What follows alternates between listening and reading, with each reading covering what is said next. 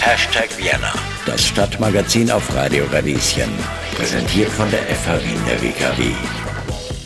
Gegen den Frust ins kalte Wasser springen schlagt Matzen die Indie-Rockband aus Priesig vor. Einer meiner absoluten Sommerfreiheit-Teenie-Lieblingslieder.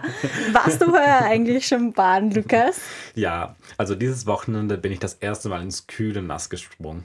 Aber meine persönliche Badesaison ist hiermit offiziell eröffnet. das ist wunderbar.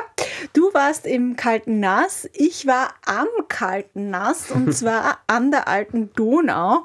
Kennst du den Badesteg, der da gegenüber vom Gänsehäufel ist? Boah, nein, das sagt mir leider gar nichts. Ah, du musst noch so viel lernen ja. hier als Südtiroler. da habe ich auf jeden Fall einen jungen Mann gesehen, der sogar beim Wind und es war ein bisschen nebelig, äh, das frische Nass genossen hat. Und hat es ihm dann auch gefallen mit der ganzen Atmosphäre? Ja, das habe ich mich gefragt und das habe ich ihn auch gefragt. Und wie ist das Wasser, wenn Sie schwimmen waren? Jetzt ist es schon sehr angenehm. Ich glaube, es hat 17, 18 Grad laut, laut Internet. Ja. Ähm, ich war vor einem Monat schon schwimmen. Ich mag kaltes Wasser. Mhm. Ich gehe, das erste Mal waren wir bei 11 Grad, glaube ich, drin. Also jetzt ist es schon sehr angenehm. Das ist schon fast Eiswasser für mich. ja, dann wünsche ich Ihnen noch viel Spaß beim Baden. Danke, danke, schönen Tag. Tschüss. Tschüss. Unfassbar, der war bei 11 Grad schwimmen. Ja. Wow, es fröst, es hat mich gefröstelt, ihn mhm. anzuschauen. Jedenfalls seit einem Monat ist die Badesaison auch offiziell in Wien eröffnet. Und was ist dabei ganz besonders wichtig, Lukas? Ich würde sagen, die richtige Bademode und Sonnencreme. Ja, das wahrscheinlich auch. Aber auch wichtig ist die Wasserqualität. Und die muss alle 14 Tage kontrolliert werden. Also zumindest bei den öffentlichen natürlichen Badequellen. Wolfgang Zufall von dem Magistrat 39 ist gemeinsam mit seinem Termin-Team genau dafür zuständig. Sie untersuchen das Wasser bei der alten und neuen Donau sowie beim Strandbad Stadtlau und genau dabei habe ich den Limnologen begleitet. Noch die Wagenpapiere, um zu schauen, ob alles stimmt. Bitte schön. Also ich bin ein Biologe, genau genommen Limnologe, sprich äh, Süßwasserökologe, wenn man es so aussprechen will. Und das war auch der Grund, warum ich da hergekommen bin. Das heißt, war damals noch die MA15, war Gesundheitsamt und jetzt sind wir dann zu MA39 übersiedelt. Äh, weil da war noch ein Hauptschwerpunkt einfach auf limnologische Untersuchungen von Oberflächengewässern in Wien.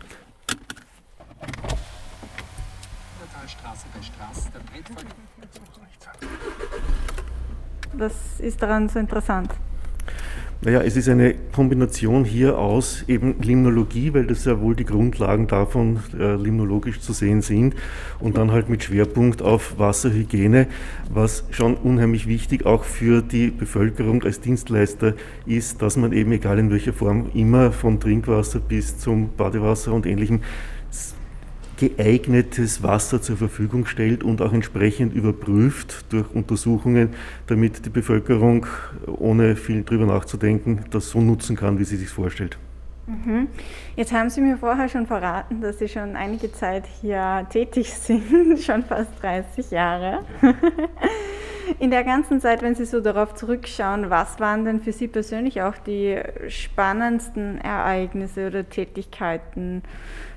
Schon ein wichtiger Punkt war diese, äh, der Beginn der Veröffentlichung der Daten, gerade der Badewasseruntersuchungen, als äh, Folge auch, dass äh, Österreich nach der Richtlinie des Rates über die Qualität der Badegewässer angefangen hat zu untersuchen. Und in dieser Richtlinie ist ja die Information der Bevölkerung ein ganz zentrales Thema. Und wir waren sicher eine der ersten in Österreich, die tatsächlich Badewasserdaten in dem Augenblick, wo sie verfügbar waren, auch im Internet präsentiert haben. Ich bin damals noch wöchentlich mit der Diskette zum Presse- und Informationsdienst gebildet, um die neuesten Daten äh, dorthin zu transferieren, weil das mit E-Mail war noch nicht so wirklich.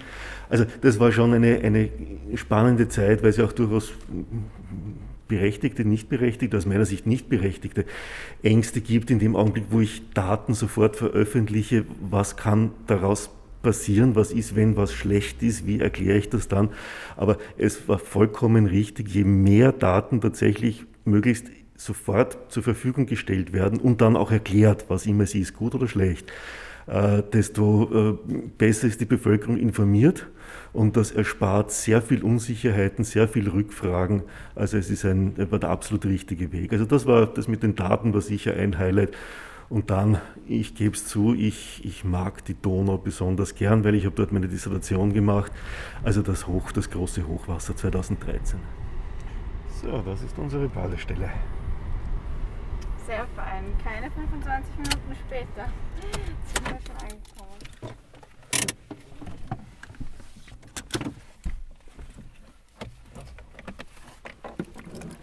Warum erkennt man, dass das hier eine EU-Badestelle ist? Es äh, hängt dieses Schild mit den Badegewässerprofilen, die auch jährlich aktualisiert und immer wieder auf dem aktuellen Stand gehalten werden. Mhm. So.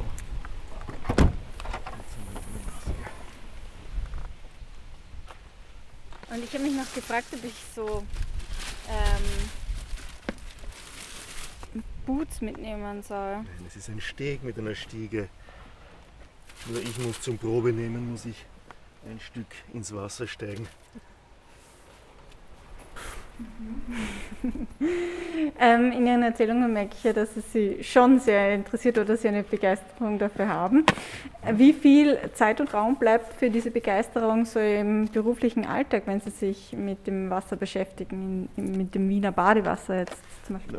Das Schöne an meinem Beruf, den ich hier habe, ist, dass eben das Wasser ein nach wie vor zentraler Bestandteil ist. Das ist das, ich meine, sicher nicht immer als Wasser selbst, sondern mit allem rundherum, von den Daten angefangen bis hin zu allen möglichen anderen Dingen. Aber das zentrale Thema ist nach wie vor das Wasser. Und das ist toll. So, und ich sage immer, das Wichtigste bei einer Probenahme, das Handy aus dem Brusttaschel rausgeben. ist Ihnen schon mal reingefallen?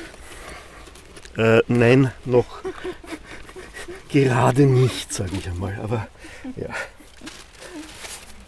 So, unsere Papier, unsere Flaschen und ein Messgerät. Was ist denn wichtig beim Badewasser? Was darf auf gar keinen Fall sein? Worauf sollte man selber auch schauen, wenn man Zugang zu Daten hat, bevor man irgendwo baden geht? Es gibt fürs Badewasser von Oberflächengewässern Richt- und Grenzwerte. Die Grenzwerte müssen auf jeden Fall eingehalten sein, weil äh, wenn sie es nicht sind, äh, besteht durchaus die Gefahr, dass ein erhöhtes äh, Erkrankungsrisiko da ist, wenn man baden geht. Einfach deshalb, weil wenn man badet, schluckt man einen zumindest kleinen Teil des Wassers. Man redet immer von einem Viertel Liter pro Badetag. Ob das stimmt, weiß keiner. Das ist so ein, ein, ein Wert, der seit ewigen Zeiten herumgeistert. Und die Grenzwerte sind eben so ausgelegt, dass wenn das Wasser nicht schmutziger ist als das, was erlaubt ist, dann ist das Risiko zu erkranken, wenn man badet, eben extrem gering. Garantie gibt es keine. Man kann im saubersten Wasser baden und weil es dumm läuft, krank werden. Und es kann sein, dass auch wenn das Wasser nicht ganz in Ordnung ist, dass man halt einfach Glück hat. Aber Grenzwerte sind dazu da, damit es abgesichert ist. So, jetzt geht's los. Ja, das Wichtigste ist zuerst die Flasche für die mikrobiologische Untersuchung. Da darf ja nichts gestört sein, da darf man nichts aufgewirbelt haben. Das ist das Erste, was angefüllt wird, dann alles Weitere. Können Sie vielleicht noch mal kurz erklären, was das genau ist? Für alle Leute, die nicht wissen. Mikro die, die mikrobiologische Untersuchung. Es gibt zwei Bakterien, die als Indikatoren für eine fäkale Verunreinigung des Wassers herangezogen werden. Das ist Escherichia coli und Enterokokken. Das sind zwei klassische Darmbakterien, die in jedem Wirbeltier, hauptsächlich Warmblütler auf jeden Fall in großer Zahl vorhanden sind. Und folglich, wenn Fäkalien ins Wasser gelangt sind, dann kann man anhand dieser beiden Bakterien erkennen, dass das verschmutzt ist. Und deswegen gibt es sowohl für Trinkwasser, für Badewasser, für Bewässerungswasser immer wieder Grenzwerte für genau diese zwei Bakterien. Ist das das, weil ich komme selber von so einem kleinen Badesee, wenn, zu viel, wenn Enten zu viel Fäkalien lassen? Das ist so der Mythos, den ich von meinem Badesee kenne, dass man einen Ausschlag kriegt davon. Naja, in einem natürlichen Gewässer, die Quellen für die E. coli und Enterokokken sind diverse Tiere, von den Enten bis hin zu den Schnecken und den Fischen. Selbst Karpfen haben E. coli im Darm. Äh, und dann die Badenden selbst. Das sollte man nicht unterschätzen. Das ist ein ganz, eigentlich der wesentlichste Eintrag in sonst sauberen Gewässern sind die Badenden. Und an Naturbadeplätzen, es gibt hier keine Dusche, in einem Hallenbad oder sonst einem, einem äh, Bad, würde das große Schild stehen, vor dem Baden duschen gehen. Das geht hier nicht. Und es wird halt einfach was abgeschwemmt. Und das landet dann im Wasser und wird damit gemessen. Okay. Aber wichtig jetzt die Handbewegung, die Flasche verkehrt ins Wasser eintauchen und mit einer Bewegung von sich weg anfüllen, damit ja nichts reingeschwemmt werden kann. So, jetzt kommt die zum Mikroskopieren. Und was wird beim Mikroskopieren getan? Der Sinn, Sinn ist zu schauen, ob nicht irgendwelche Algen im Wasser sind, die potenziell giftig oder allergieauslösend sein könnten.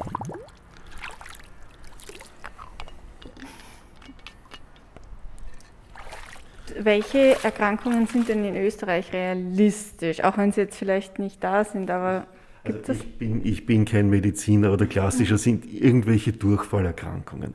Weil wenn das Wasser nicht in Ordnung ist, heißt das, dass meist, meistens Fäkalien hineingeraten sind.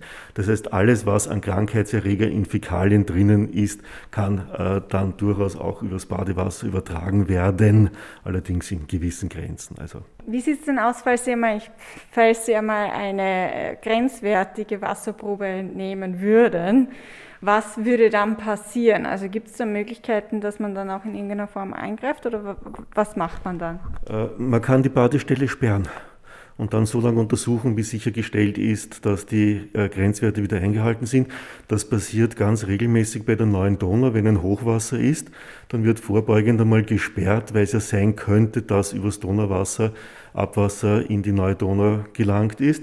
Und dann wenn sich alles wieder beruhigt hat, und wirklich gemeint das Wasser wieder beruhigt hat, dass es Sinn macht, an einer Stelle eine Probe zu ziehen, dann fahren wir hin, ziehen unsere Proben und wenn es nicht in Ordnung ist, bleibt die Stelle so lange gesperrt, bis irgendeine Wiederholungsuntersuchung dann wieder die Eignung belegt.